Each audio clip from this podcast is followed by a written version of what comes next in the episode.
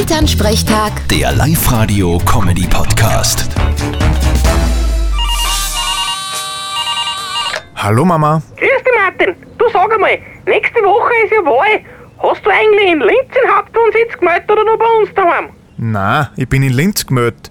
Ich muss da wählen gehen. Ah, na passt eh. Wer weißt eh, bei uns gibt's heuer zum ersten Mal eine Bürgerlisten. Hö, kommt einmal ein frischer Wind in die örtliche Politik. Ah, schauen wir mal, wie viele Stimmen die überhaupt kriegen. Wer ist denn alle dabei bei der Bürgerlisten? Ja, wenn ich das wüsste, die Woche haben sie einen Flyer ausgeschickt mit einem Foto von einer. Ich kenn da überhaupt keinen von die. Lauter Zugreiste. Aha, und die wollen da gleich einmal die Politik aufmischen. Ja, Äh, ich hab auch gesagt, die sollen zuerst einmal in einen Verein was leisten oder sie zumindest regelmäßig beim Wirten anschauen lassen, bevor sie sich da wichtig machen. Ja, das ist halt das Schöne an der Demokratie. Jeder hat das Recht, dass er sich politisch aktiv einbringt. Na eh, schauen wir mal, ob sie's im Gemeinderat schaffen. Dann dürfen sie mitreden.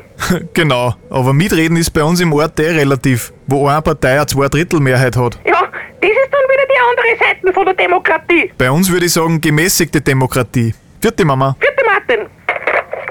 Elternsprechtag. Der Live-Radio-Comedy-Podcast.